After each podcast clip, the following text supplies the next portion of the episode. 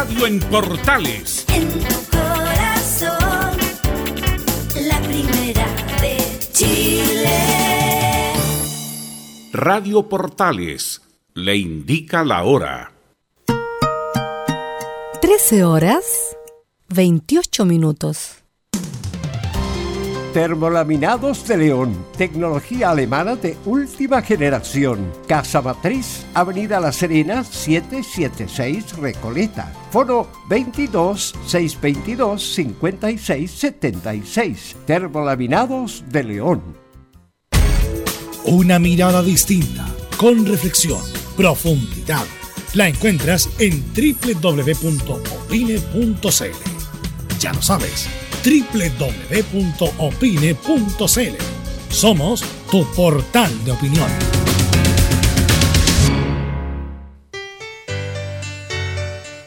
Dolores articulares, dolores musculares, cuídese. ¿Sabía que de no tratar a tiempo ese simple dolor, usted será un adulto mayor con serias dificultades en su vida diaria? Para ello, tenemos la solución.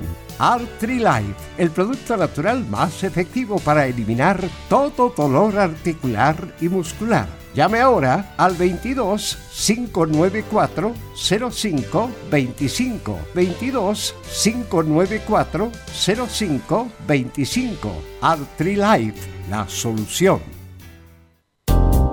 En Radio Portales, de lunes a viernes, de 15.30 a 17.30 horas, Salud Eterna un espacio de conversación y orientación en el mundo de la medicina natural. Consulte con nosotros al 226-139-705. 226-139-705. Pida además su moringa olífera ancestral original de la India. Salud Eterna, de lunes a viernes, de 15.30 a 17.30 horas, en Radio Portales, la primera de Chile en tu corazón. Los esperamos.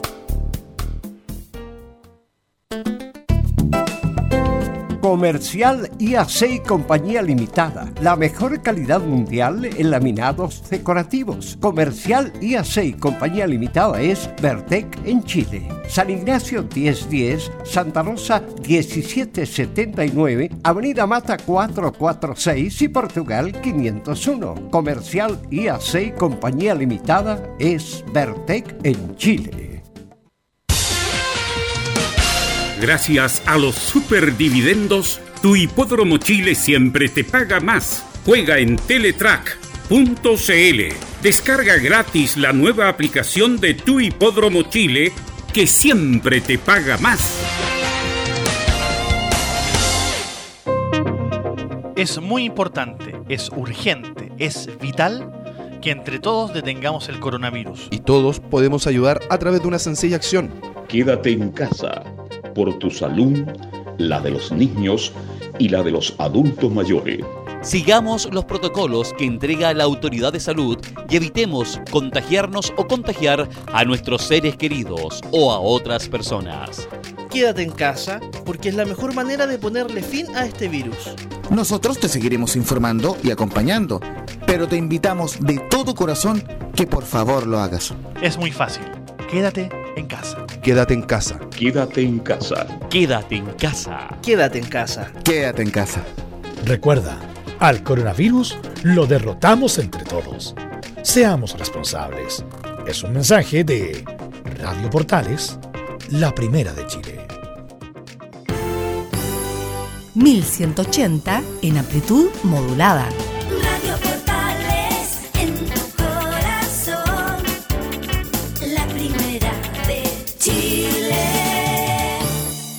Atención a la red deportiva de emisoras amigas de Radio Portales. Al toque de gong, sírvanse conectar.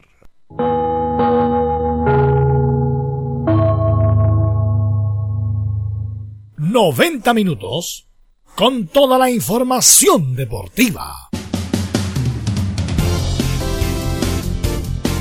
Vivimos el deporte con la pasión de los que saben.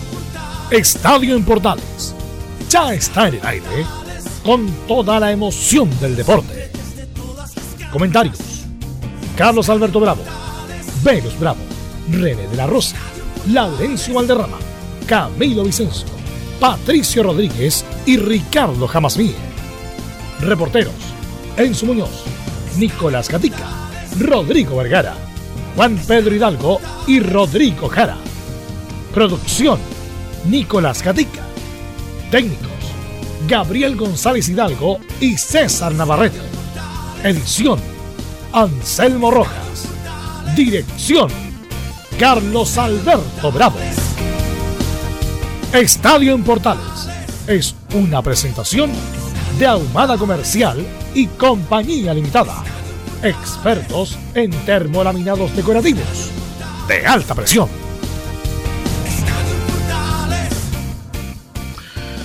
¿Qué tal Estadio Portales en el aire? Buenas tardes, bienvenido. Comienza una semana más de actividad, de información, de detención en esta etapa tan dura, tan complicada, viviendo un día prácticamente primaveral, temperatura que va a alcanzar los 28 grados.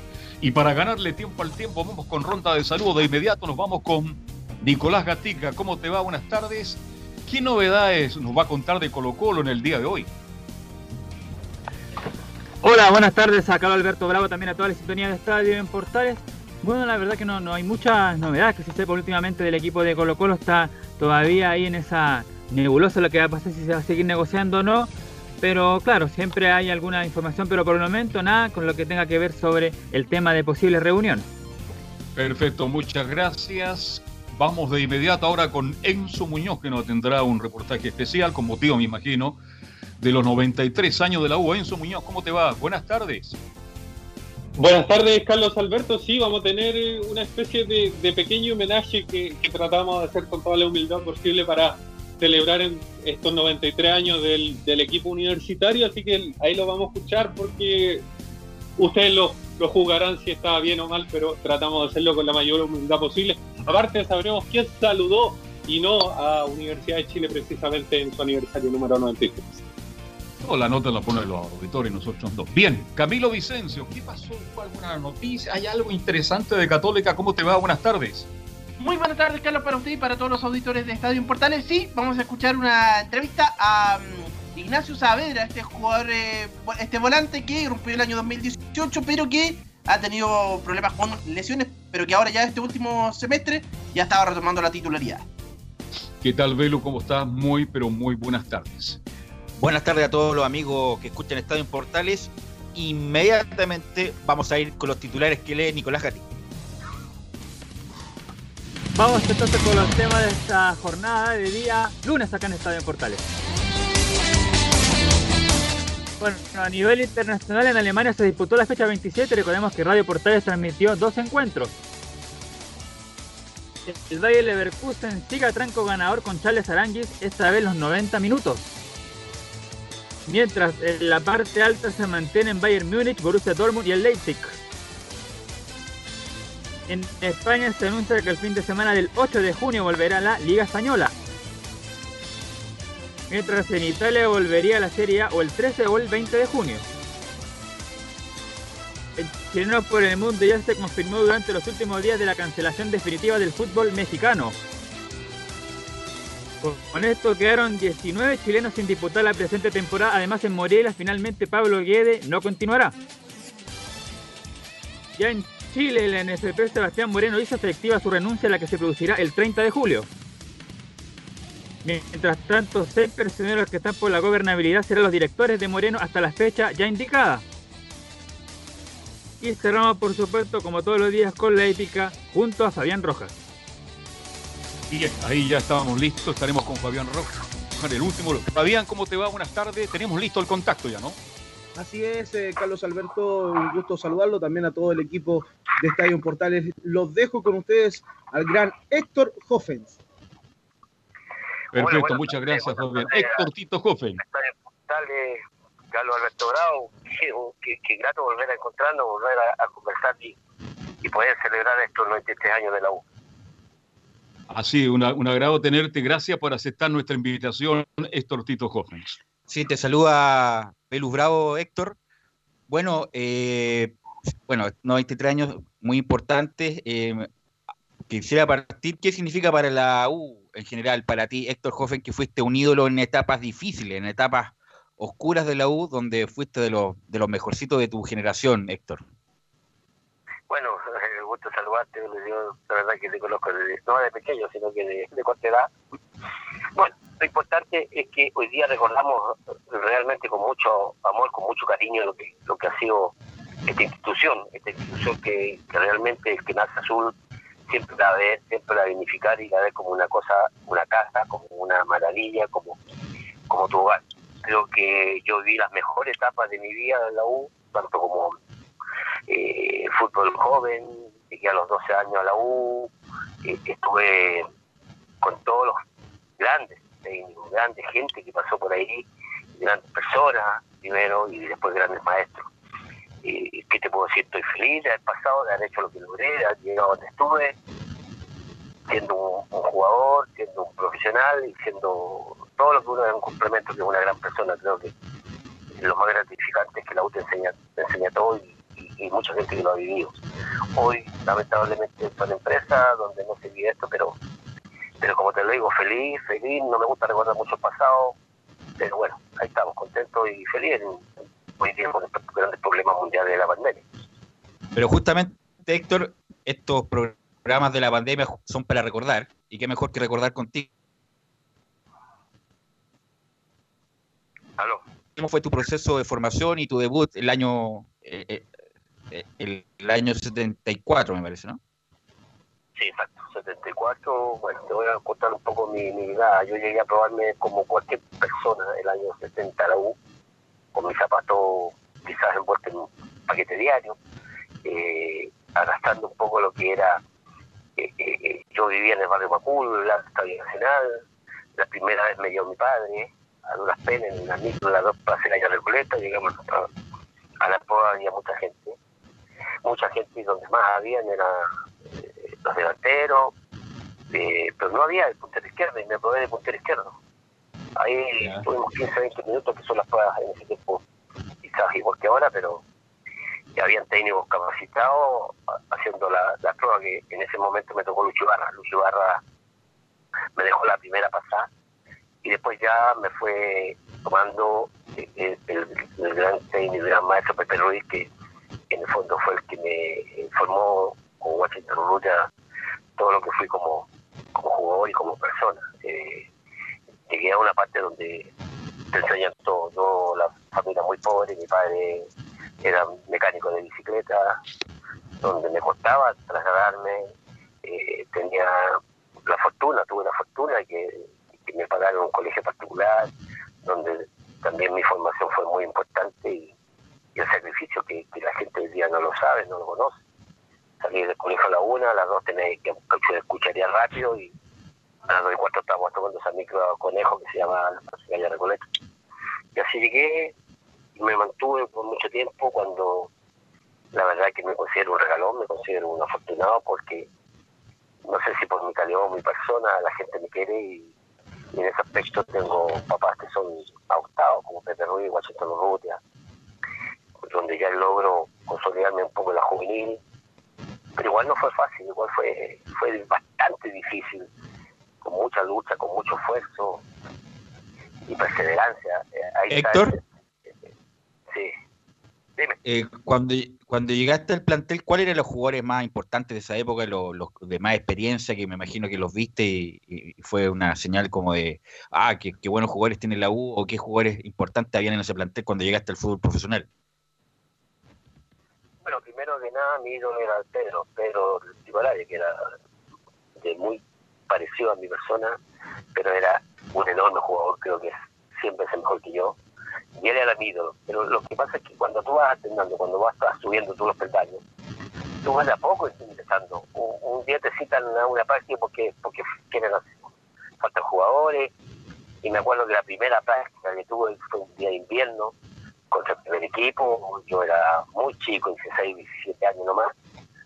Y le pego un pelotazo a Manuel Rodríguez Vega en la nariz con una pelota que pesaba 10 kilos, le rompí la nariz. Y no te digo dónde me dejó. Estaba con y me está por cuál, cómo, le pedí mil disculpas y me sentía pero.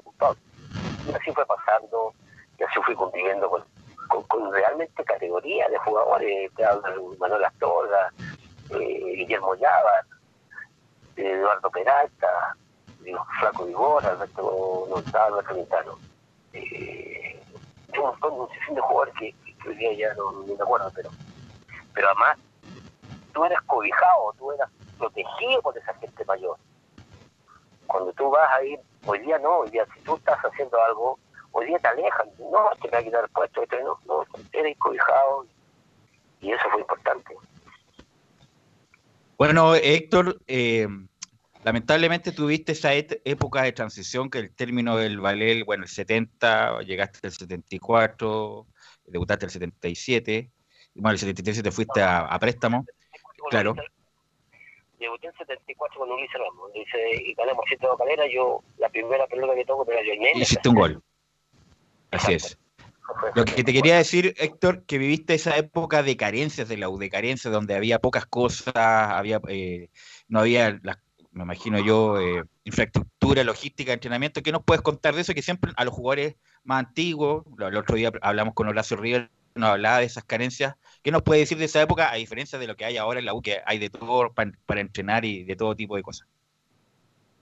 Bueno, lo, lo, lo, que pasa es que después yo vi un gran- una gran etapa y del 78 hacia adelante hasta el 82, que fue mi mejor año, titular indiscutible, eh, totalmente consolidado como profesional. Eh, a la vez estaba estudiando en el físico, que fue la mejor cosa que hice en mi vida, que me ayudó a rendir eh, mucho más de lo que yo daba. Y después llega la U mala, la, la U del 84, 85, 86, cuando nos vamos a, nos regalan a Auda, Ambrosio Rodríguez, procurador general de la República. Nos regaló a Audas con Sandino Basté. Sí.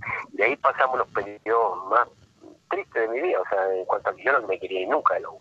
Yo quería terminar mi carrera de la U, pero bueno, me fui y, y pasamos las peripecias que todo el mundo sabe, con Auda eh, casi descendemos a tercera, eh, logramos a Fano, y de ahí luego volvemos nuevamente a la U el año 87, 88. Gran momento en esa época, Sandrino, me acuerdo como si fuera ayer, porque formaste una dupla increíble, ¿eh? Centro de Hoffen y aparición de Castec. Esa dupla rindió mucho y te dejó a ti muy buenos recuerdos, me imagino. Sí, claro, pero, pero, pero yo tenía una característica y tú, y tú siempre lo mencionabas, yo desbordaba y centro. Carlos y Alberto Ramos, estaba eh, Arturo, ¿quién estaba? Y y me tocó con Saldillo quizás que haya, haya logrado hacerme goles. Pero ayer, o- ayer o anteayer, en esto de salen las estadísticas, que yo nunca las, veo ni las miro, yo hago 64 goles y le gano a uno por Saldillo, o sea, eh, imagínate cómo me sentí hoy día, de que yo no podía creerlo, o sea, maravilloso. Eh, Era realmente espectacular, o sea, yo creo que de treinta y tantos partidos que eran al año, yo jugaba 31, 32, faltaba uno y a dos quizás. Yo jugaba porque tenía siempre las ganas de estar ahí.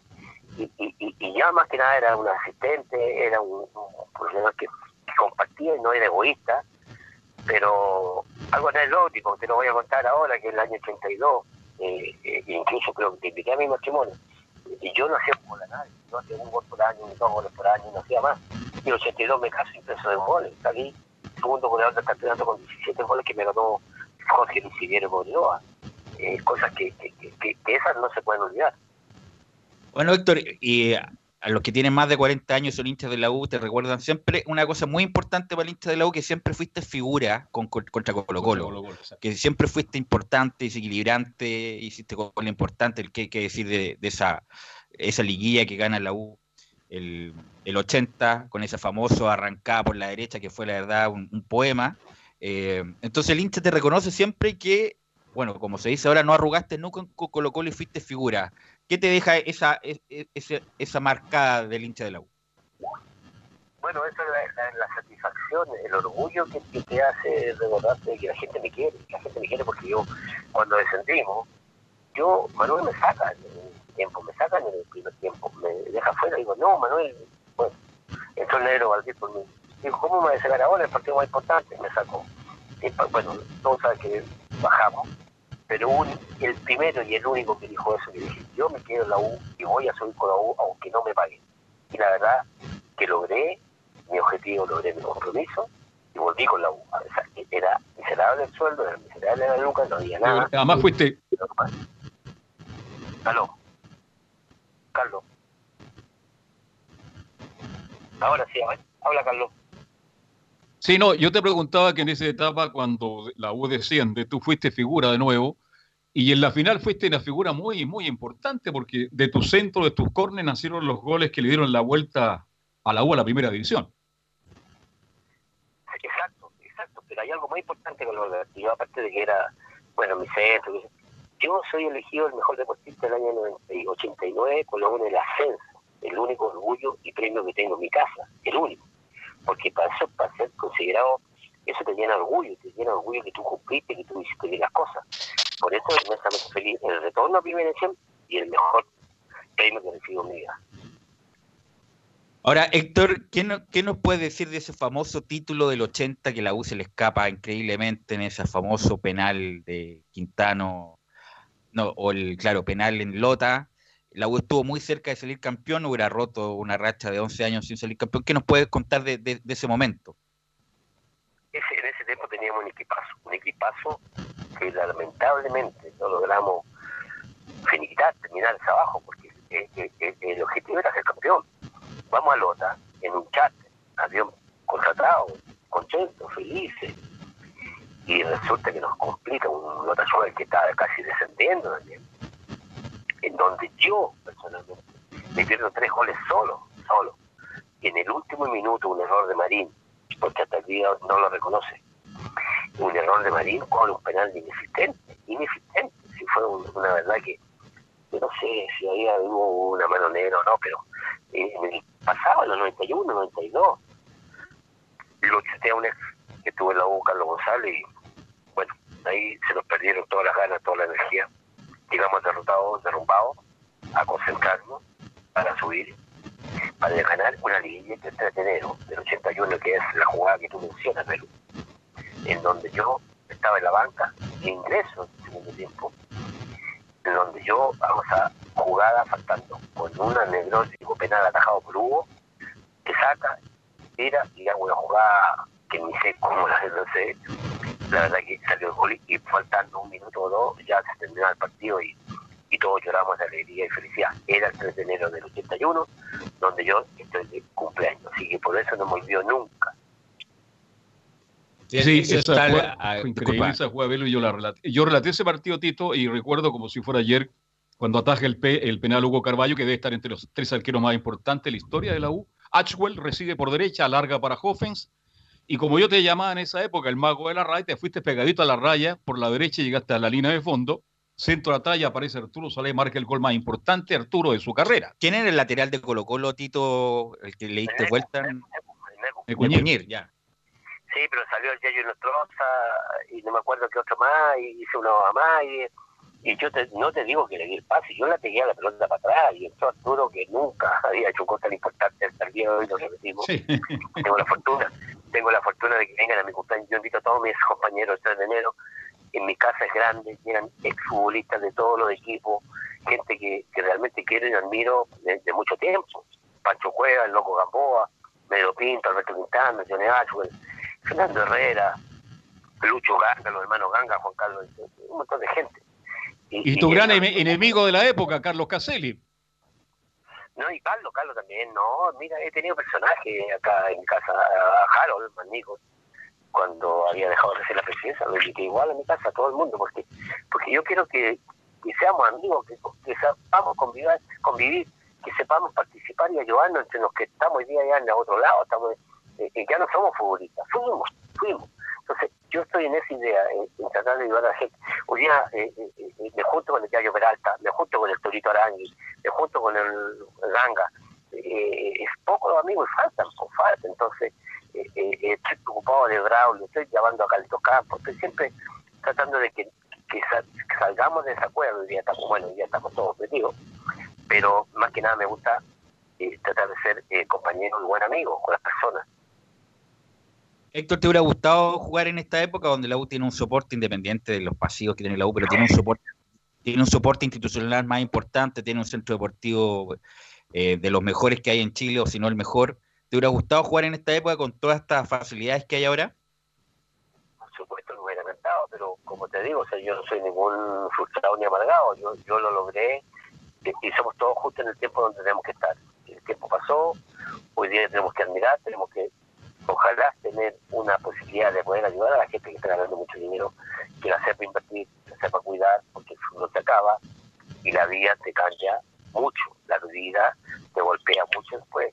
Entonces, eso es lo que yo quiero, que tener una escuela de que, que, que, que- le enseñe a la gente que está ganando mucho dinero, a los Alex, a los Vidal, a la gente que está en Europa, a que inviertan bien, a que se cuiden por el futuro, para no tener sus obras y no tener problemas. Ahora, como, como hincha de la U, Héctor, de estos últimos éxitos de esta última década, ¿cuál has, has gritado con, mayor fervor? Bueno, eh, tuvieron varias posibilidades, pero ha salido campeón después de mucho tiempo. Yo creo que después de 25 años, creo que es el gran mérito y gran el Lulo hizo estaba de técnico. Eh, ese partido Cobresal, El Salvador, con Costa creo que eso es, es lo más relevante en cuanto a lo que de ahora. Ahora la U tiene dinero, ahora la U es poderosa, la U tiene un lindo campo de accionamiento, la U tiene jugadores súper pagados, pero yo creo que el gran mérito después de 25 años salió campeón. Tito, ¿cuál fue tu mejor técnico en esta dilatada y hermosa carrera que tuviste? Bueno, como te lo dije, te lo pronuncié, o sea, hay, hay maestros, hay técnicos y hay, y- y hay personas. Yo, la verdad que el técnico que me marcó y que más me, estuvo entre Washington Urrutia y después Fernando Arriera para consolidarme como profesional, para, para ser ya una, definitivamente el jugador eh, ya que todo el mundo me quería y todo el mundo me alababa, gracias a la- al esfuerzo y a todo lo que yo puse de mi parte con la familia, junto a mi familia. Ahora, de los compañeros, Héctor, que tuviste eh, en tu época de jugador, ¿cuál fue el más extraordinario que compartiste, que te sorprendía no solamente en las prácticas, sino que los partidos?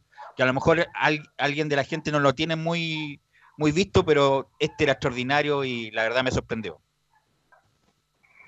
eh, eh, hay varias gente que yo tengo acá, por ejemplo, te, digo, te hablo del Perito Langui, que es mi amigo, que es mi junta, que vive acá en la cisterna, el Yayo Peralta, que somos eh, un poco aficionados a la hípica, eh, nos juntamos siempre, yo lo paso a buscar, hoy día está acá en Chile, y, y mi ídolo grande, que también es maravilloso, Chico Araya, que, él- que fue el que me que el que me motivó, mi espejo, el que yo quería ser mejor que él, pero la verdad que él era increíble y era maravilloso, el mejor puntero que yo he tenido en Chile, el Pedro Araya.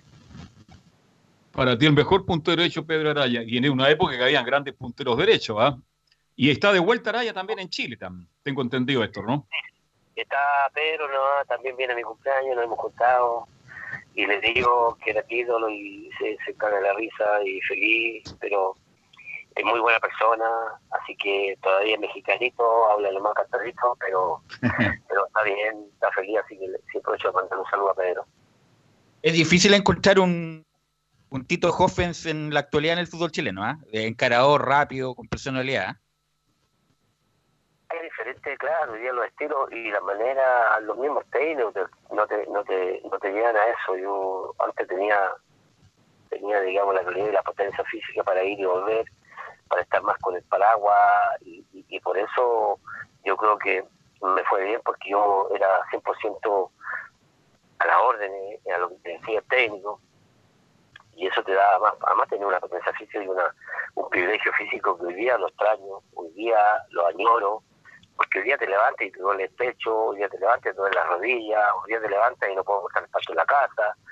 Entonces uno añora esa etapa tan linda y, y esos momentos tan lindos cuando fuiste éxito, cuando fuiste figura y cuando la gente te, aplaudía. Yo, la verdad, tengo agradecimiento a la gente de la U, para la gente hincha, para la gente que va al tablón, la gente que va a la galera, esa es la que me quiere, porque su sabe y yo siempre me la jugué, siempre me la jugué y siempre me vendí al máximo por ello.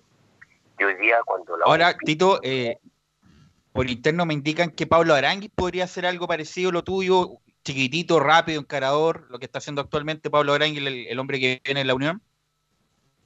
la verdad que no, no lo he visto mucho, no lo conozco mucho, no, no, no, no he visto el fútbol, mm, ¿para qué te voy a meter? No lo conozco mucho, sé que viene de Unión, pero por lo que veo creo que le sobra personalidad, por sus comentarios, pero no lo he visto mucho, no lo he visto así jugar como, como para opinar o para, para decir algo. yo creo que va a dar mucho porque parece que tiene un buen futuro. Bien, esto ha sido muy grato conversar contigo. Perdón, antes de cerrar este con tu padre, ¿cómo está tu señor padre? Muy bien, mi padre ahí está al lado del estadio, está viviendo de, encrustado, como toda la gente.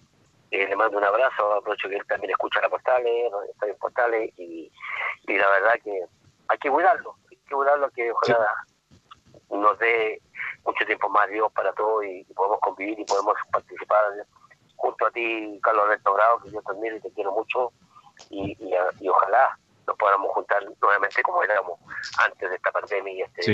que está apareciendo en el mundo. Me comprometo, Tito, que en el próximo cumpleaños voy a estar, porque he fallado algunos. ¿ah? Ojalá estemos todos, Alberto, ojalá lleguemos a eso, ojalá. Todos con mascarilla. Todos con mascarilla. Sí, tú no Ojalá- comer. Sí, ojalá que no estemos con mascarilla. Bueno, para ir cerrando esta nota, Héctor, eh, nómbrame tres grandes jugadores según tu criterio de la U de Chile, porque en esta época... O sea, los ídolos, dejando de lado obviamente a Héctor Hoffen, los más grandes ídolos que tiene la U, Héctor. Bueno, lo más grande para mí, Pedro Araya. Después, Alberto Quintana y Leonel Sánchez. Yo creo que son los tres más grandes jugadores de fútbol de la U. Creo. Deja en un cuarto que colocar a... Alberto, haría una mención especial por el goleador máximo del fútbol chileno, que es Carlos Campos. Haría una mención especial. Bien. Bien, Héctor, ha sido un agrado escuchar. Sí, no, Carlos Alberto, cuando tú quieras, a la hora que tú quieras, más ahora que tenemos todo el tiempo del mundo, siempre es agradable conversar con una persona que sabe mucho fútbol y que, que además sigue viendo todas las cosas eh, como son caritas del fútbol. Un abrazo. Un abrazo para ti. Gracias, Tito. Que te vaya muy bien, ¿eh? Gracias, gracias. Chao, Tito. Cuídate. Cuídense.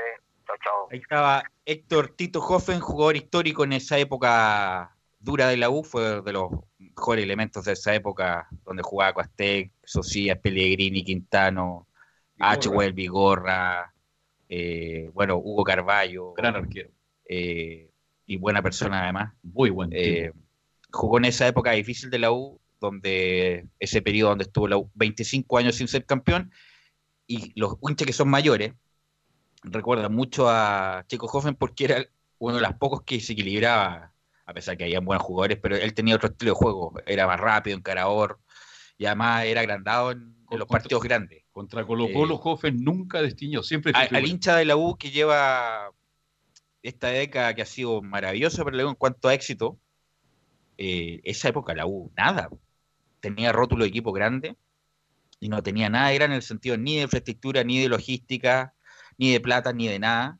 Eh, entonces hay que recordar a las figuras en su momento de las épocas difíciles y una de ellas sin duda fue Héctor Tito Hoffens. Siempre marcaba a Colo Colo, siempre jugaba bien contra Colo Colo y eso el hincha no lo olvida. Vamos a ir a la pausa y vamos a ver justamente con el informe de don Enzo Muñoz y estos 93 años de aniversario de la UE Chile. Radio Portales le indica la hora. 14 horas, un minuto. Comercial IAC y Compañía Limitada. La mejor calidad mundial en laminados decorativos. Comercial IAC y Compañía Limitada es Vertec en Chile. San Ignacio 1010, Santa Rosa 1779, Avenida Mata 446 y Portugal 501. Comercial IAC y Compañía Limitada es Vertec en Chile. Una mirada distinta, con reflexión, profundidad. La encuentras en www.opine.cl.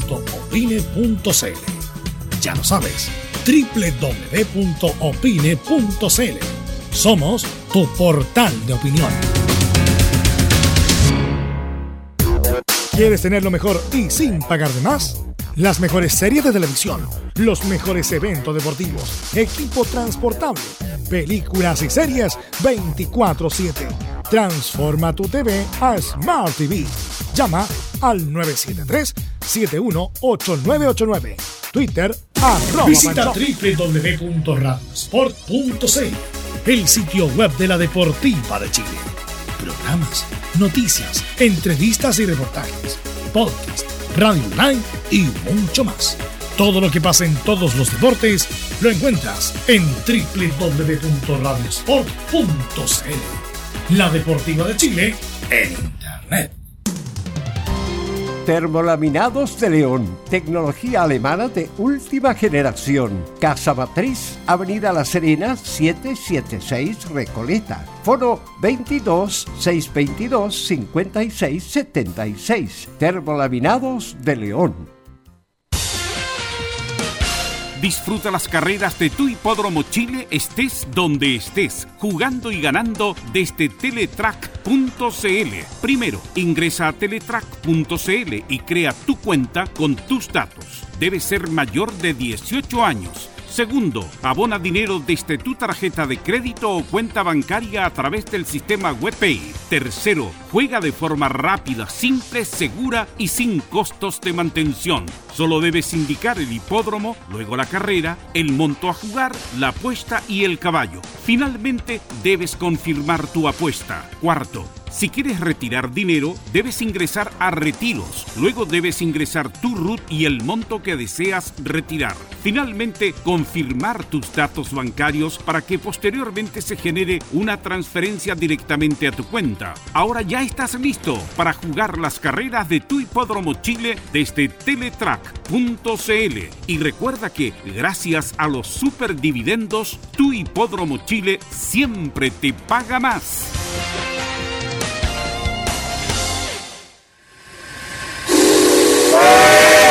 No se pierda todos los días a medianoche, lunes a domingo en Radio Portales, el tren del recuerdo. Conduce Salvador Fernández. Solo canciones inolvidables de su época. Contáctese con Salvador Fernández al foro 22 319 7959. Le esperamos esta medianoche con el tren del recuerdo en Estación Portal.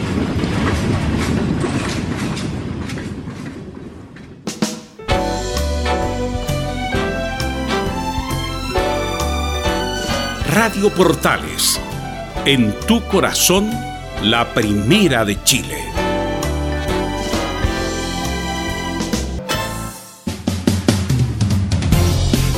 ...14 horas con 6 minutos ya estamos de vuelta y veníamos conversando, teníamos, estábamos conversando fuera del aire respecto a los máximos heridos de la U.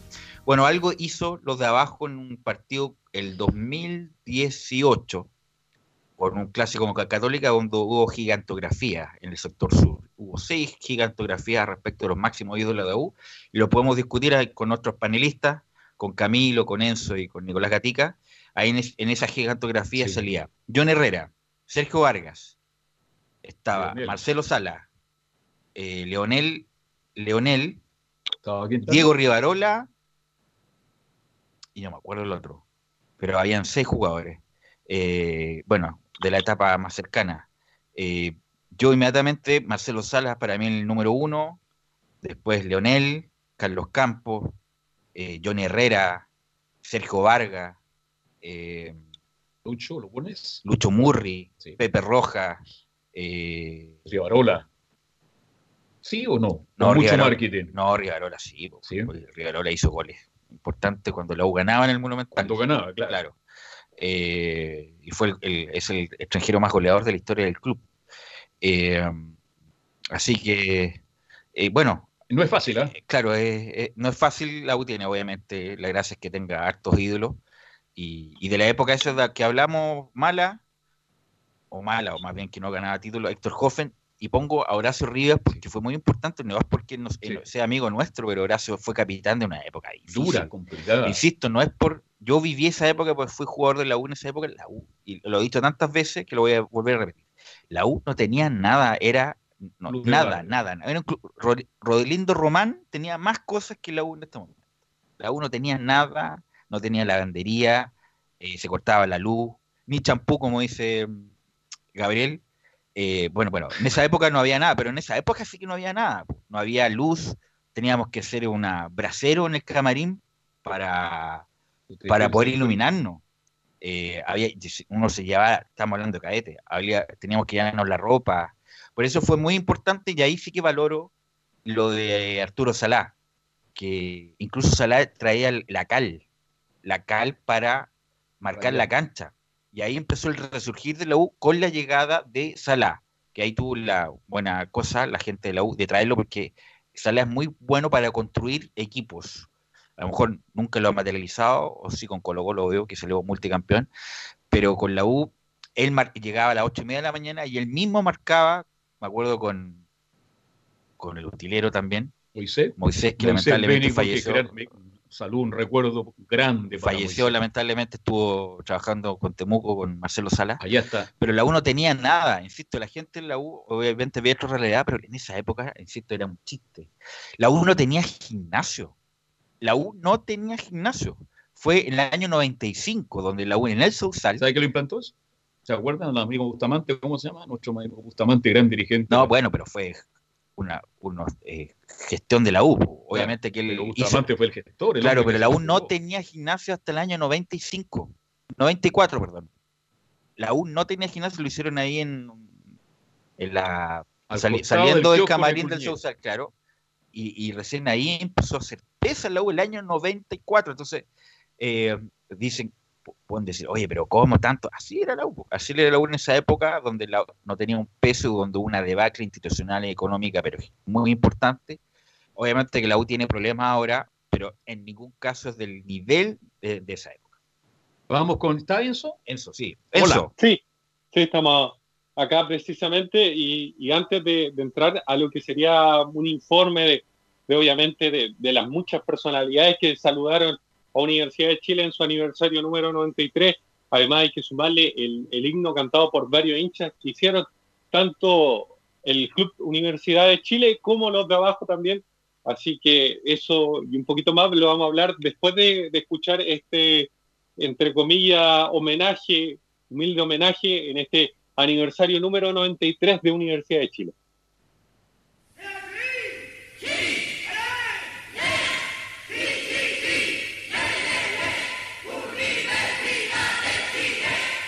De la creación de Universidad de Chile hasta el día de hoy ha pasado harta agua bajo el puente. Ese primer título a principios de la década del 40 quedará en la memoria del equipo universitario, que con alegrías y también con grandes momentos donde era más fácil tirar la toalla que seguir, los universitarios han continuado, porque rendirse no está en el ADN de ese equipo que conquistó la Copa Sudamericana y que también descendió, porque es fácil olvidar los momentos de fracaso, sobre todo en esta década que junto al 60, la del ballet de Carlos Campo y Leonel Sánchez conquistaron muchas cosas más de las que perdieron. No es fácil cumplir 93 años, sobre todo en este fútbol donde cada paso cuesta más que el anterior. Por eso, ¿cómo olvidar la década del 60, la del ballet que conquistó 5 copas en 10 años, pero más que eso, conquistó a cada uno que la vio jugar? Sus pases, sus jugadas, sus goles levantaron a una nación poco futbolizada como la nuestra y le dieron la base de lo que sería el tercer lugar en el Mundial del 62, con Leonel Sánchez como una de las grandes figuras. Luego, los 25 años, donde se sufrió mucho más de lo pensado con un descenso entre medio, pero eso demostró a quienes de verdad querían estos colores, porque era mucho más fácil bajarse del barco que estar en él. El título del 94 también quedará en los recuerdos, porque fue en un lugar indómito, donde cuesta ganar por las condiciones climáticas, pero para la U siempre ha sido Tierra Santa, en el pueblo minero con un joven Marcelo Salas, uno de los grandes goleadores del fútbol chileno, entre otros, la U conquistaba el torneo nacional que le era tan esquivo. La campaña del 2011 quedará a fuego marcada en el corazón de los azules, no solo porque ganaron una copa esquiva, como todos los trofeos internacionales para el fútbol chileno, sino también despedazaron a cada rival con el que se toparon, ya sea en Brasil, donde tanto cuesta ganar, o en el Nacional, estadio que muchos trataban de mufa porque nuestro fútbol jamás había levantado un trofeo. Podríamos seguir hablando de los grandes jugadores que han pasado por el club y que dejaron una huella toda una tarde, y nos faltaría tiempo. Podríamos hablar de las historias del Sausal o del Caracol, o incluso, aunque más nuevo, del Centro Deportivo Azul, cuna de grandes futbolistas, pero hay que ver más allá del horizonte, do remonta la verdad, a brindar camaradas en ánforas azules de cálida emoción, que 93 años no se cumplen todos los días. Sí, no.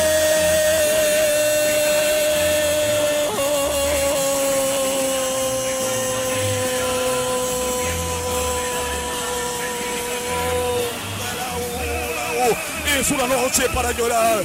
La U está tocando el cielo, amables oyentes. La U está logrando lo que tanto buscó lo que tantas generaciones buscaron. La U está logrando lo que 5 millones la U querían. Perdón, lo que quiere Chile, lo que quiere el país deportivo.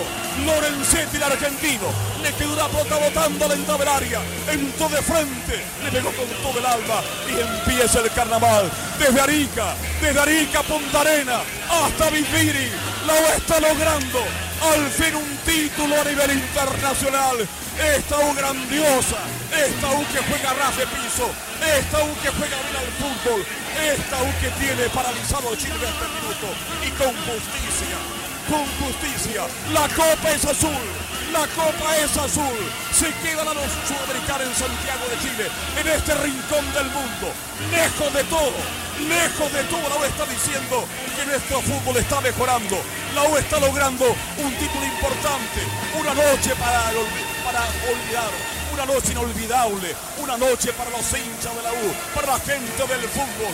Está ganando la U, se está clasificando campeón de la Sudamericana y el carnaval empieza. Está ganando la U y es campeón, es campeón de la Sudamericana y comienza.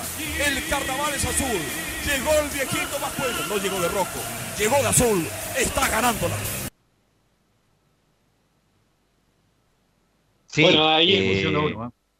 No, muy bueno el informe, Enzo, y, y bueno, y, y editaste justamente el gol del pick deportivo de la U, que fue su logro máximo de ganar la primera Copa Internacional, además de la manera que lo ganó. Sí, fue, va a pasar los años, la verdad, y qué bueno que fuimos testigos de ese momento, que la U era una máquina, o sea, jugaba... Mejor equipo la U, de jugaba extraordinario, qué manera de jugar Arangue, Marcelo Díaz, Mena, Matías Rodríguez, lo de Canales, lo de Eduardo Vargas. Tuvo un año extraordinario Eduardo Vargas en la U, fue goleador de la Copa Sudamericana, después fue bueno.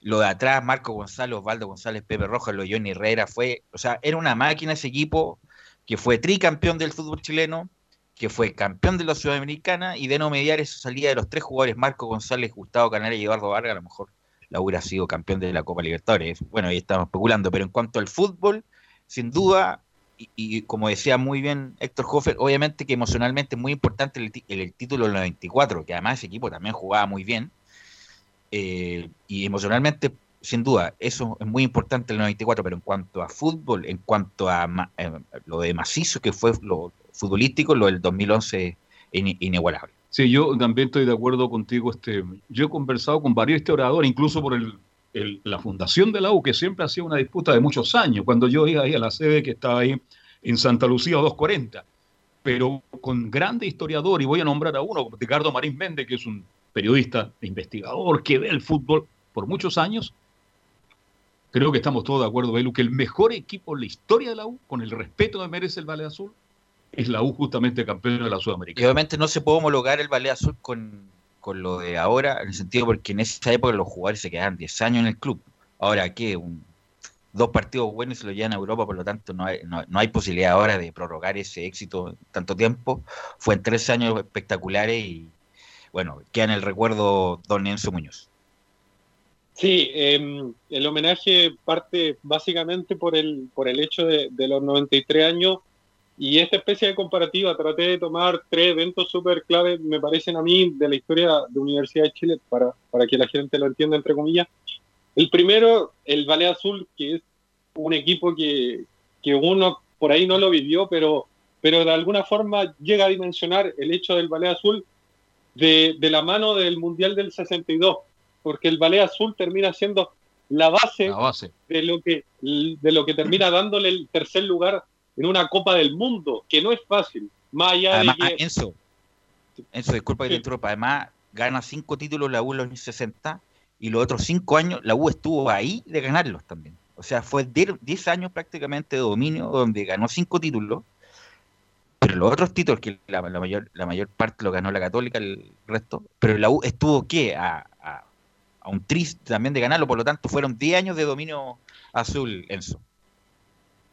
Tomé, tomé eso también, entre comillas, tratando de, dimensionar lo que significa 25 años de no ganar un título, que, que mentalmente termina jugando una pasada tremenda. Lo veíamos con los jugadores del año 2019. Obviamente no, no se puede comparar eso, pero donde uno pierde uno, pierde el otro, y la cabeza mentalmente termina jugando en contra, y en un estadio en, en El Salvador, que es bastante difícil, los argentinos eh, en Bolivia, haciendo una comparativa, se, se, se marean entero, por así decirlo. Para la U siempre ha sido un- una cancha que, que, que le es grata. Además, ganando. ayer, bueno, leyendo muchos Twitter respecto al aniversario de la U, la U venía con una cuestión cata- catastrofista del 94 a la fecha anterior. Incluso lo dice Rogelio Delgado en una entrevista que lo escuché, que la U le había que sacar ese estigma como fatalista que tenía la U. Y un ejemplo, el año 93, la U hace un muy buen campeonato con Arturo Salá.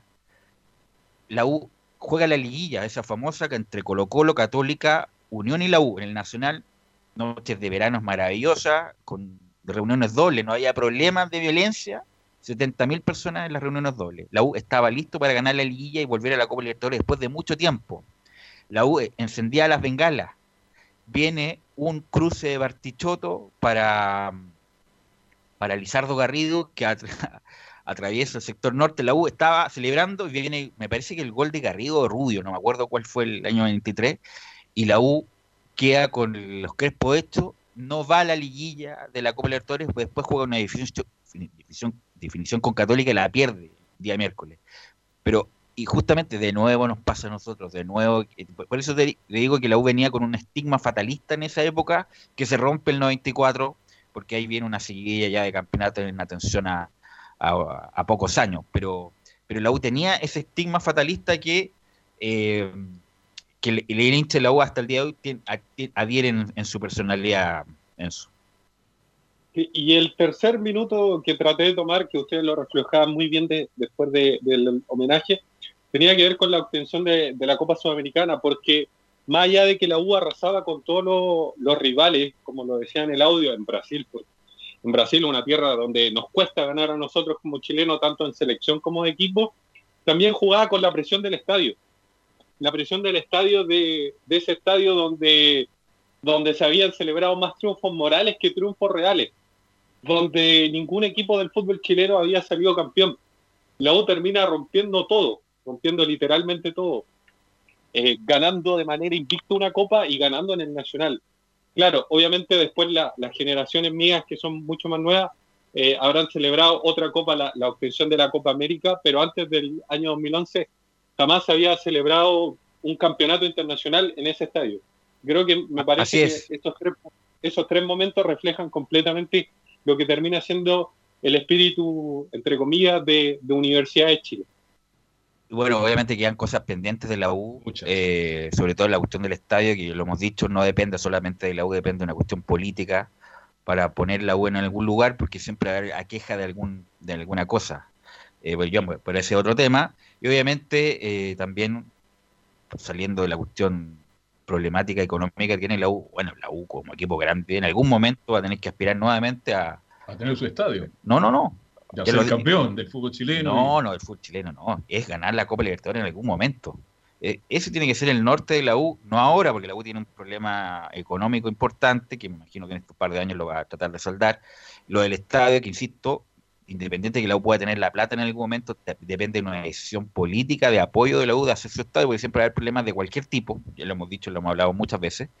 Pero la U en algún momento también tiene que no ahora, porque no está en condiciones ni económicas ni logísticas de, de pelear, pero en algún momento, como lo hizo el 2010 el 2012, estar ahí peleando Copa Libertadores. Bueno, el primer título fue el año 1940, Lucho Tirado, y el primer partido profesional que jugó la U, ¿sabe dónde lo jugó? Los campos de sport, muy cerca del Nacional. Perdió con Magallanes 1 a 3. Y el próximo partido lo jugó en Santa Laura y lo ganó 4 a 3, mi estimado Enzo Muñoz. Ok, Enzo, continuamos mañana con esto, esto de la U. Sí, también ma- mañana vamos a tener a Gustavo Lorenzetti que, que analiza varias cosas, inclusive su paso por Universidad de Chile, además de los 93 años del cuadro azul.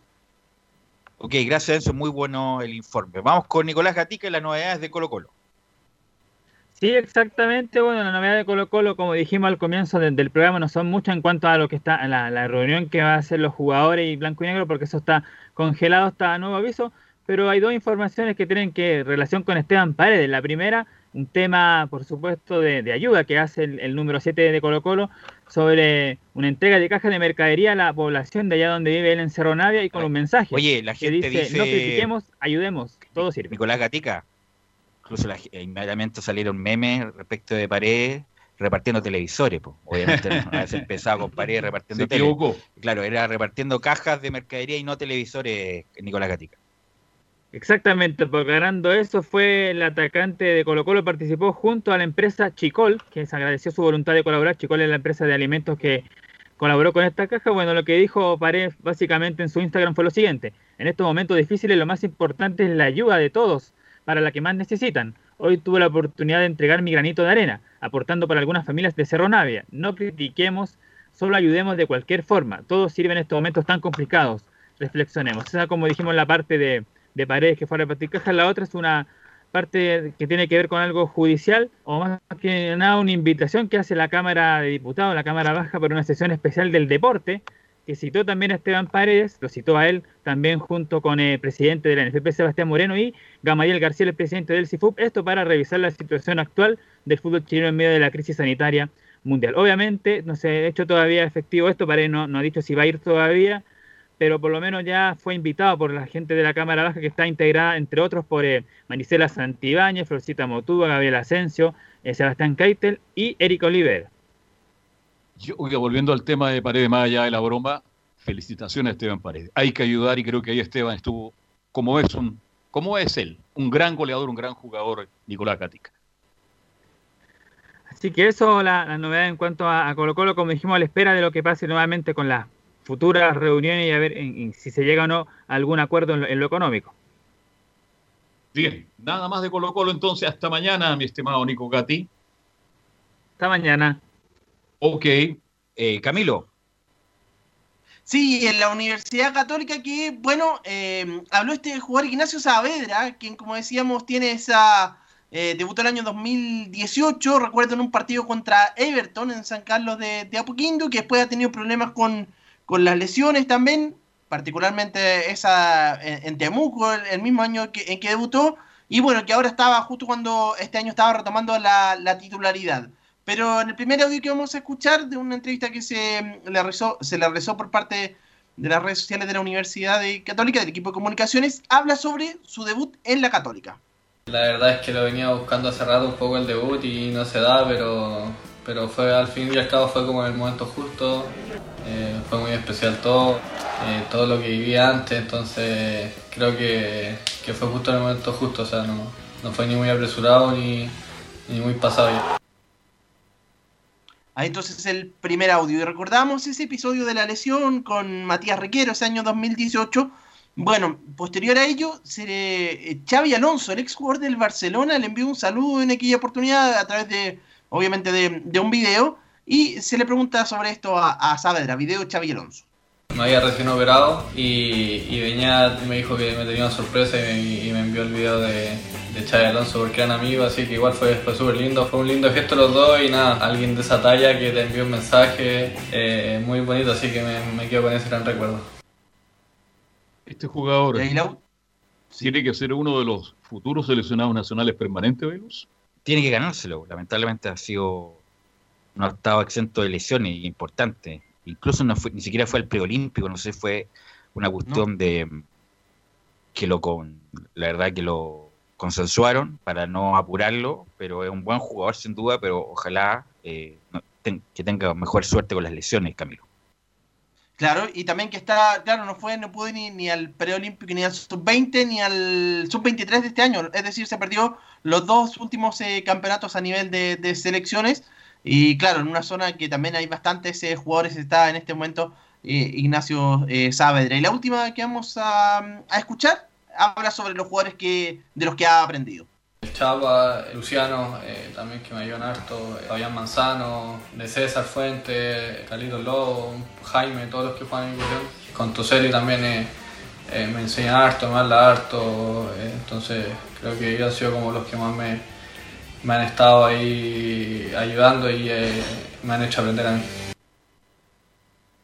Así que eso entonces con las declaraciones de, de la Universidad Católica, en este caso de eh, Ignacio Saavedra mientras el equipo sigue esperando para, para volver a los entrenamientos en forma presencial. Bueno, y mañana vamos a hablar de lo que dijo Palota. Extrañamente di- dice que si le llega una oferta de central, hago la maleta y me voy. De La inmediato, plop, plop para la hincha de la Católica que, que además llega, viene después de menos de un año en la Católica. Así que mañana comentamos eso, Camilo. De hecho, cambió un poco porque había hecho la semana pasada, de- de- decía otra cosa que no, no, no- si, se queda, si le salía bien, si no, se queda feliz en la Católica. Ah, bueno, pero Bueno, si esa hay una es- oferta de- del equipo argentino, él dice, tomo la maleta y me voy. Argentina no, no pagan, no le pagan a nadie los argentinos. Tiene, bueno, fue condenado respecto hace poco San Lorenzo. O sea, fue una maniobra eh, mafiosa la de San Lorenzo de no quererle pagar el destino, menos mal que el- hubo una condena de la FIFA. Y la mayoría de los clubes argentinos están morosos, así que Argentina no es un buen lugar para ir. Argentina está casi quebrado en este No, no pagan nunca los argentinos. Es el gran problema de los argentinos, que Si no, ofrecen mucho y no pagan. ¿ah? al Flaco Larra, al Pepe Roja, que tuvieron esa oportunidad.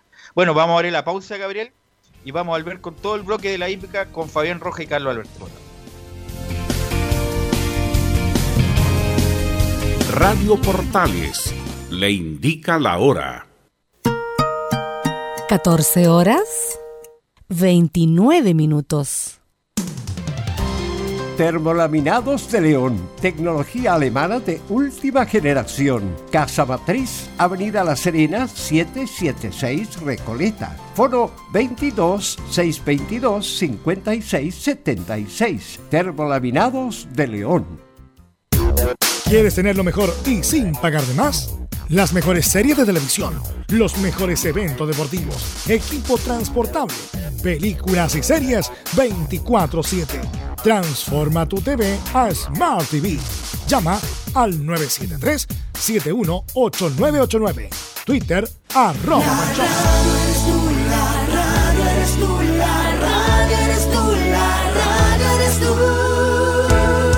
64% de la audiencia de radio se realizó desde el hogar, superando un 48% los últimos tres años. Cada mes, 14 millones escuchan radio. Una radio para cada gusto. Una radio para cada chileno. Archie, contigo en todas.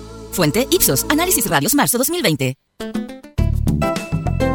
Comercial IAC Compañía Limitada. La mejor calidad mundial en laminados decorativos. Comercial IAC Compañía Limitada es Vertec en Chile. San Ignacio 1010, Santa Rosa 1779, Avenida Mata 446 y Portugal 501. Comercial IAC Compañía Limitada es Vertec en Chile.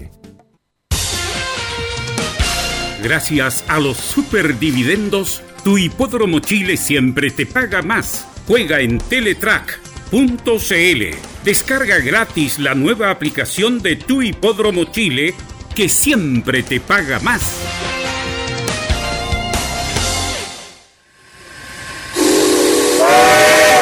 No se pierda todos los días a medianoche, lunes a domingo en Radio Portales, el tren del recuerdo.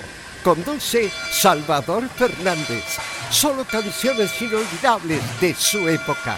Contáctese con Salvador Fernández al foro 22 319 7959.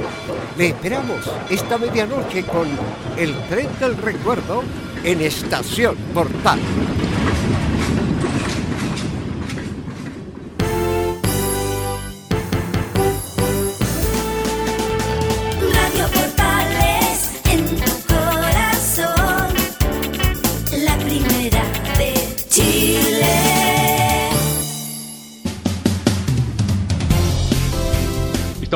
Vuelta. Este, Gabriel González Hidalgo nos acompaña en la sala máster. Ya son las 14 horas con 32 minutos. Somos Estadio Portales. Y nuestro bloque final de Estadio Portales nos metemos en el mundo de la hípica, que tuvo una hermosa noticia, con algunos problemas. Lo escuchaba con atención el viernes, Fabián, de que todo no salió perfecto. Creo que fallaron ¿ah? nada más y nada menos donde se podía apostar. Pero en fin, es producto de la vuelta de la hípica en el Sporting de Viña del Mar. Fabián, ¿cómo te va? Buenas tardes. Muy buenas tardes, eh, Carlos Alberto. Un gusto saludarlo también a todo el público que escucha Estadio Portales, no solamente en la región metropolitana, en todo Chile y en todo el país. Estuvieron muy atentos en, la quinta región con eh, la transmisión del día jueves en el Valparaíso Sporting, también el día domingo una nueva reunión del Valparaíso Sporting. Claro, usted hacía mención, hubo problemas con un sistema de las apuestas, pero el día domingo mejoraron un tanto eh, los canales eh, remotos que existen para apostar a las eh, carreras eh, de caballo. Las apuestas estuvieron por sobre lo estimado, así que es un, son buenos los, los números que se dieron estos dos días de carreras. También vuelve la carrera, las carreras a, Concepción, pero antes tenemos a, un eh, secretario de jinetes que hoy por hoy también trabajando a la par con uno de los corrales más exitosos del último tiempo como el, el del Team Embaeza. Tenemos a Galo Yáñez en el teléfono. ¿Cómo está Galo? Galo, un gusto saludarlo a esta hora de la tarde. un honor y un privilegio haber recibido una llamada de parte de usted, pues, amigo mío. Bueno, eh, muchas gracias, Galo. eh, Galo Fernando Yáñez, Fernando por su padre. Bueno, vamos a conversar más de aquello más adelante porque hay algo ahí que, que también eh, lo, lo mezcla con, con el fútbol. la- tiene línea sanguínea de hípica y de fútbol también, Galo Yáñez. Oiga, pero eh, antes de, comenzar todo, eh, en estas últimas semanas eh, los secretarios se, habin- se han visto bien afectados por, por el tema de la paralización de la hípica que estuvo eh, cerca de dos meses eh, de inactividad y en donde ustedes junto a los jinetes eh, son uno de los gremios que más se ven perjudicados al, al no estar contratados y, al eh, verse eh, remunerados netamente por, por la realización de, la- de las carreras. ¿cómo, ¿Cómo lo han vivido? ¿Cómo lo has vivido tú, Galo? Bueno, en, en este tiempo también te salió un nuevo trabajo, pero conoces la interna de muchos de tus colegas. La, la verdad que nosotros como agrupación somos solamente una agrupación, no tenemos eh, un contrato con el jinete. Si no hay carrera, los jinetes no corren y por ende nosotros no percibimos remuneraciones. Y ha sido un poco triste para muchos secretarios, ya que la mayoría mm, eh, solamente como entrada tiene lo, lo que aporta el jinete los días de carrera. En el caso mío, estuve dos meses, un mes y medio eh, sin recibir dinero. Me puse a hacer pan eh, con, otros, con otros colegas. eh, otros secretarios optaron por eh, trabajar de conserje en la noche. eh, y, pero hay muchos que están en, no en buena posición, me refiero.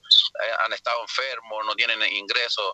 Y eso es durísimo. Y se me ocurrió una idea de llamar por las redes sociales, ya que a uno, eh, harta gente lo sigue y uno siempre con la verdad y, y honesto con ellos, eh, tuvo una buena acogida y hasta el minuto llevamos reunido con un millón y medio. Galo, claro, en ese, en ese contexto te, te quería interrumpir porque quizás eh, se puede realizar una, una colecta como se está realizando ahora para, para ir en beneficio de los secretarios, pero eh, quizás también eh, realizan eh, la gente sus críticas correspondientes, pero eh, no saben lo que, lo que pasa. Pero a través de la gente que está internamente metida en la hípica, preparadores, jinetes, propietarios, ellos lo han aceptado de, de muy buena manera y también se, se han puesto la, la mano en el bolsillo, incluso eh, propietarios y preparadores muy importantes de la, de la hípica. Eh, gracias a Dios mi llamado eh, tuvo eco eh, y, y- los corazones eh, se abrieron a- hacia nosotros. De hecho, eh, el Team Baez aportó con 300 mil pesos, eh, eh, don Javier Sail del Estudio Los Tanderos con 500 mil pesos, Eduardo Lab con 100 mil pesos, y así infinito, ah, hípico con, con su aporte pequeñito, porque todo en esto sirve, todo sirve. No solamente el que aporta mucho o el que aporta poco, todo nos sirve. Y eso nosotros lo vamos a hacer llegar por intermedio de la directiva. Bueno, nuestro presidente, tú sabes que le dio coronavirus, así que nos lo estaba pasando muy bien Juan Carlos Pérez. ¿Qué ha sabido de, ¿qué ha sabido de, el- de él? ¿Cómo, cómo se ha, ha sentido tras eh, eh, recibir esta noticia de, de ser eh, positivo a este, a este virus que circula eh, en todo el mundo? bueno, los, los primeros los primeros días eh, pésimo porque apenas podía hablar, se ahogaba mucho. Eh, bueno, ya es, es su segunda semana, son ya pasó los 14 días, pero había tenido altos y bajos. Me refiero Ok. que estaba de buen, buen ánimo en la mañana y en la tarde se iba abajo. Pero ya está saliendo de a poquito ya porque ya va- creo que pasaron los 14 días más críticos, pero no la pasó nada de bien. Ahora tienen que esperar los otros 14 días posterior a la, a la, a la cuarentena. Bueno, eh, desde acá le mandamos un, un fuerte abrazo y saludo a Juan Carlos, el presidente de, de este gremio de, de secretarios que, que quizás no, no, no saben mucho, pero es importante a la hora de ir en búsqueda de, de conseguirle una monta al jinete, porque son pilar fundamental para tener el nexo de jinete y preparador o jinete y propietario, para así eh, el, el jinete que tenga cargo eh, pueda correr al ejemplar. En Estados Unidos incluso eh, este trabajo se ve con, con mejor vista y se lleva por el nombre a agente de jinetes, en donde incluso eh, grandes jinetes eh, que han dejado la fusta se, se mantienen en este rubro, como el gran José Santos. eh, eh, Galo, ustedes como, como asociación han, han buscado quizás una alternativa con los distintos eh, gerentes de los hipódromos para, para quizás buscar una alternativa para, para conseguir quizás algo parecido o, ir eh, en función con, con lo que se realiza a la hípica más, más, más eh, trascendental del mundo? Justamente ellos, lo- lo- los secretarios allá, allá en Estados Unidos son eh, los agentes, como dices tú, pero también hay ballet. Los ballets son los que eh, trabajan, eh, pero no estoy muy enterado si están contratados por los hipódromos.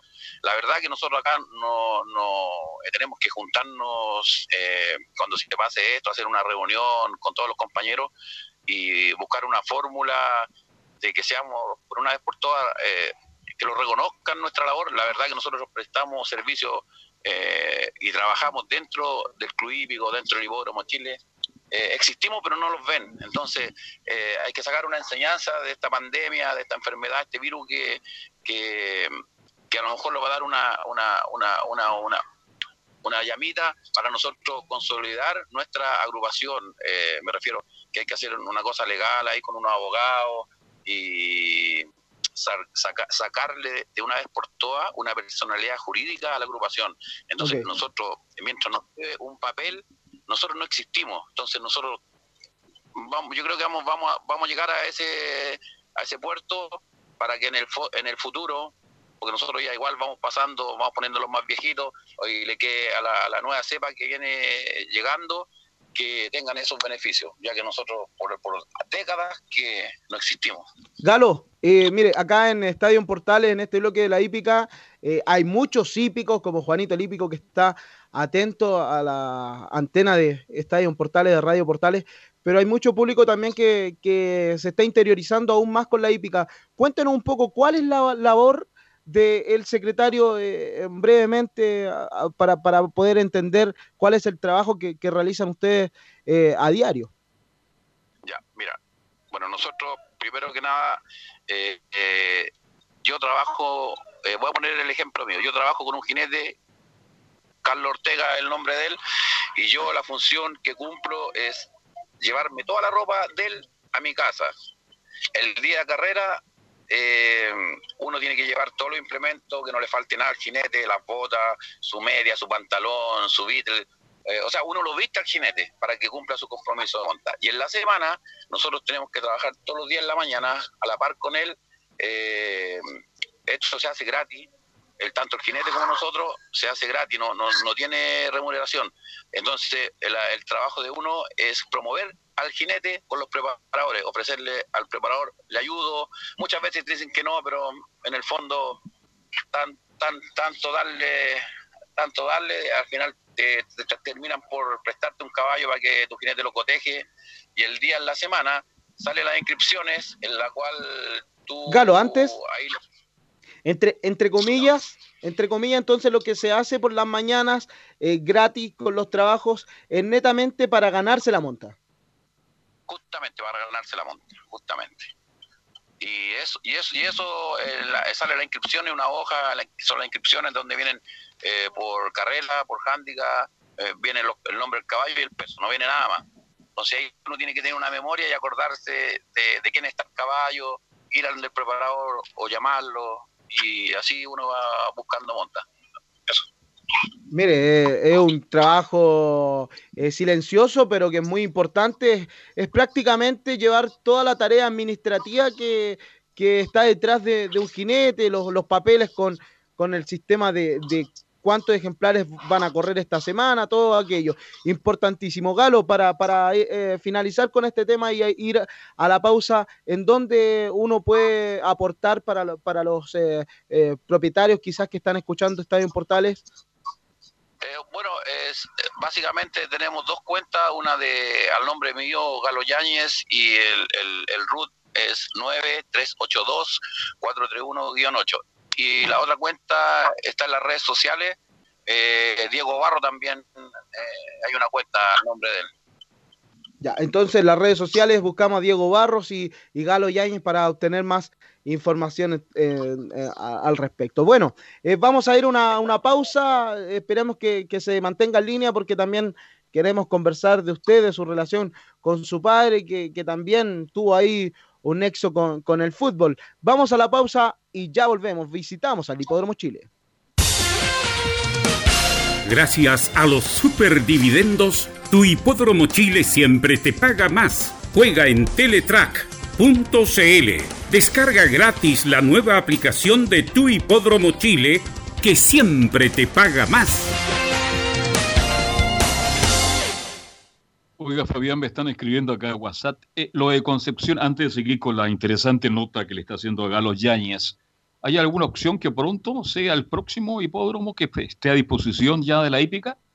Sí, claro, lo estuvimos comentando el día viernes de que la hípica en Concepción vuelve el próximo 2 de junio, el próximo día martes 2 de junio está pactada la próxima reunión del Club Hípico de Concepción, es el día martes en donde eh, se largará en un nuevo hipódromo, una reunión de carreras entonces para el día martes en el Club Hípico de Concepción, vuelve la hípica en la octava región. De momento en Santiago no se sabe nada aún, pero se está trabajando para que incluso se vuelva la hípica eh, entre medio de la cuarentena. Es una información que, que tenemos que, estar eh, eh, indagando más aún el día de hoy porque esta noticia nos llegó por las mañanas, pero se- lo que es importante hoy por hoy es que el Valparaíso Sporting está corriendo y Concepción vuelve el próximo día martes 2 de junio.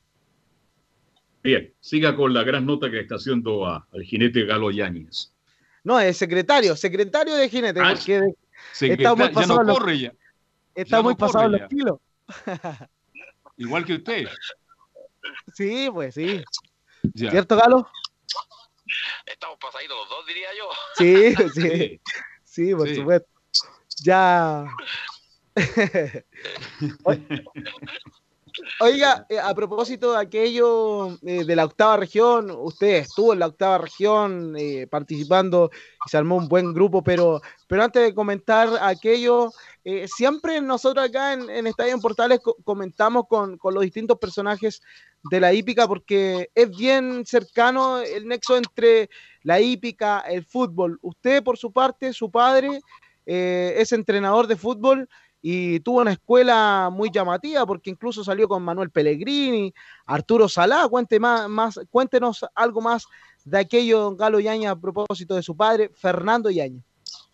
Sí, mi, papá, bueno, eh, tuvo el privilegio y el honor de, de, en el año 84 hacer el curso de iniciadores, eh, el de monitores y el de entrenadores. Con los compañeros fue Arturo Salat, Manuel Pellegrini, eh, Hugo González, Rogelio, Fari, eh, Rogelio Delgado.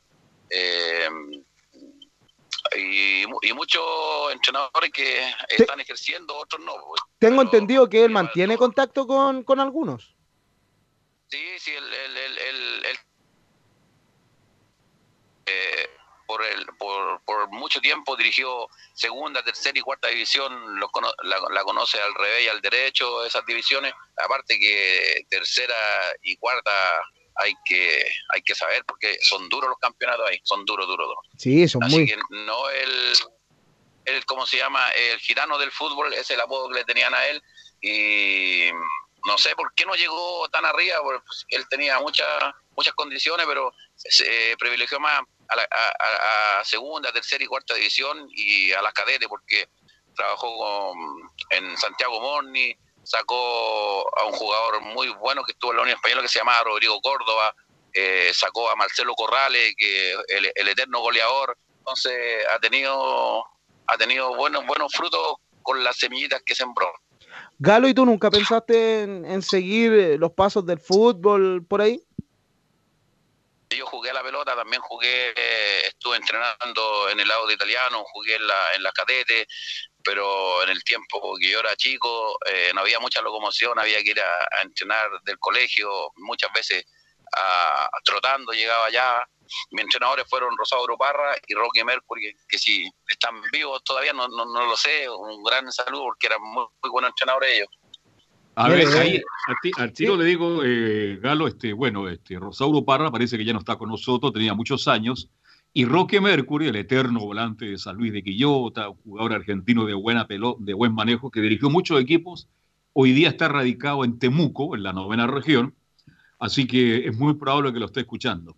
Le cuento eso, que Roque está con nosotros. Ahora, sobre Rosauro Parra, que era un volante de contención de buena pelota, parece que ya nos dejó y está descansando. Chuta, pero eh, igual me alegro por, por el profe Rocky Mercury, que yo la verdad, cuando me fui a probar, habían en ese tiempo 200 niños en cada lado. Y me acuerdo que como anécdota eh, me probé en todos los puestos y no me dejaron. Así que me probé al arco y ese era el futuro mío. Yo era tan bueno como el Condor Roja, pero no me dediqué. Mire, ¿eh? Tenía futuro en el arco, Galo, y no juega con los, con los colegas, los secretarios cuando realizan estos campeonatos amistosos, ¿no? Sí, sí, eh, bueno, acá salimos varias veces campeones, jugué por los jinetes, yo jugaba de hecho por los jinetes cuando era, era joven y sí, tenía altas condiciones, pero no me dediqué. Yo tengo dos hijos ahora, el, Nicolás y el Galo, yo creo que el Nicolás eh, anda súper bien, es chiquitito y el Galo está acá en Melipilla. Mándele un saludo, quizás lo están escuchando también, pues. Eh, bueno, un saludo a mis hijos, que yo los amo y, y, y como te lo, te, lo, te lo siempre te lo digo, yo soy agradecido de la pandemia, porque en estos tiempos que hay gente que está quedando cesante, lo está pasando Bueno, mal. dentro, dentro, den- dentro del- de, todo lo malo también Galo, porque quizás... eh, Sí, cla- no, todo eso. Pero yo soy un bendecido que tuve un mes y medio, casi dos meses sin recibir nada, y me llegó este trabajo del Team Baeza que se lo agradezco enormemente. No hay carrera y ya este mes, gracias a Dios, yo tengo mi, mi sueldo, que mucha gente no lo tiene.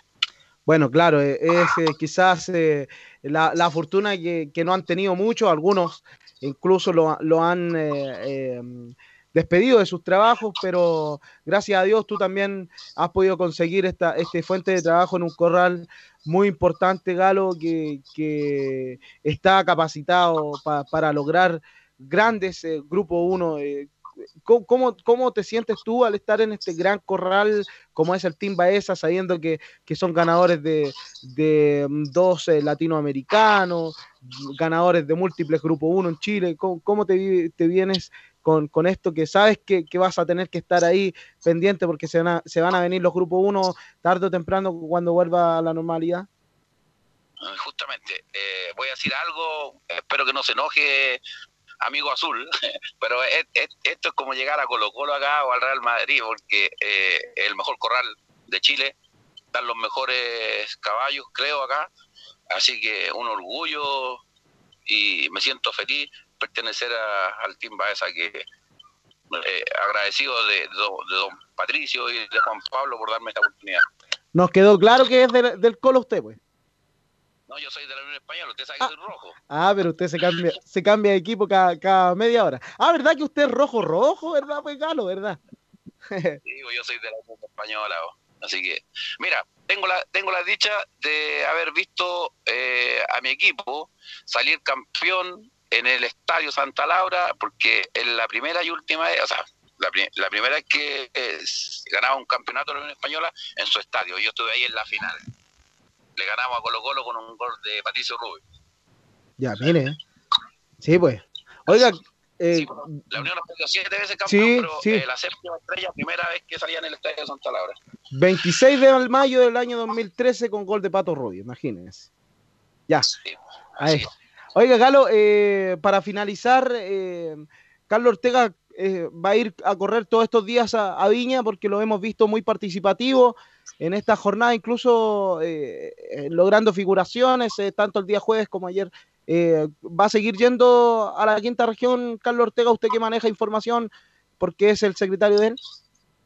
Sí, no, Carlos Ortega tiene un compromiso con un estudio eh, de don Doña Sofía. Grane, Doña Sofía, así que él tiene que ir sí o sí, eh, porque uno de, la, de, de las montas, de las, una de las primeras montas eh, de don Miguel y de Carlos Vázquez, así que tiene que ir.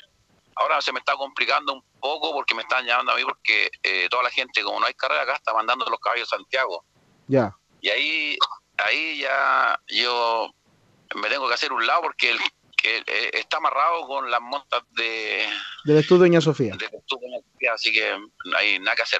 Ojalá que hagan carrera este sábado. Nosotros lo llegó un informativo, pero no, no, no es oficial todavía. Si se levanta la cuarentena eh, esta semana, eh, hay carrera este sábado, pero no es nada oficial. Tiene, hay que esperar que si se levanta la cuarentena. Ya, muchas gracias Galo por, por toda la información eh, con esta asociación de, de estar reuniendo también para ir en ayuda de los eh, secretarios de Jinete. Muchas gracias Galo por, por este tiempo. Sabemos que ibas manejando, te estacionaste para, para conversar con nosotros. Muchas gracias. Así que, no, gracias a ustedes por, por estar preocupados de nuestra situación y un abrazo a, a la nueva emisora que usted está, que es Radio Portales, y que lo felicito. Muchas gracias. Ahí estaba el contacto con eh, Galo Yáñez. Eh, sí, estamos en la primera de Chile por Radio Portales, Estadio Portales, finalizando esta edición del día de hoy, conversando de, de todo un poco porque los secretarios de jinetes también se han visto muy afectados con, con esta situación. Lo que sí es claro es que ya volvió la hípica en el Valparaíso Sporting y el próximo día martes ya está pactado, ya está firmado. Ya lo dijo Club Hípico de Concepción que el próximo martes 2 de junio vuelve la hípica a la octava región del país. Bueno, y lo dejó claro ahí también este Galo, que a lo mejor vamos a ver qué pasa con la determinación, si Santiago se mantiene en cuarentena o no. Eso creo que se, mañana se toma la determinación. Y a lo mejor estaremos ya de vuelta con el hipódromo, con el club hípico y también con Careguante, me imagino, ¿no? Sí, claro, eh, Carlos Alberto, y para finalizar al respecto también añadir de que las inscripciones se están realizando, de que se levante la cuarentena eh, antes del día sábado, podrían haber carreras porque la inscripción y el programa estaría listo. Así que eh, es una noticia que está en circulación, en movimiento, porque todo depende de lo que diga también el Ministerio de Salud con respecto a esta cuarentena que afecta a toda la región metropolitana. Y gravemente, lamentablemente, a Santiago. Gracias, Fabián, que tengas una buena tarde y mañana nos reencontramos temprano para hacer todo lo que corresponde a Estadio Portal. Un abrazo. Igualmente, muchas gracias. Gabriel González Hidalgo, usted como siempre muy gentil. Nosotros mañana a la una y media en punto de la tarde, 13 con 30, iniciamos Estadio Portal. Gracias, hasta mañana.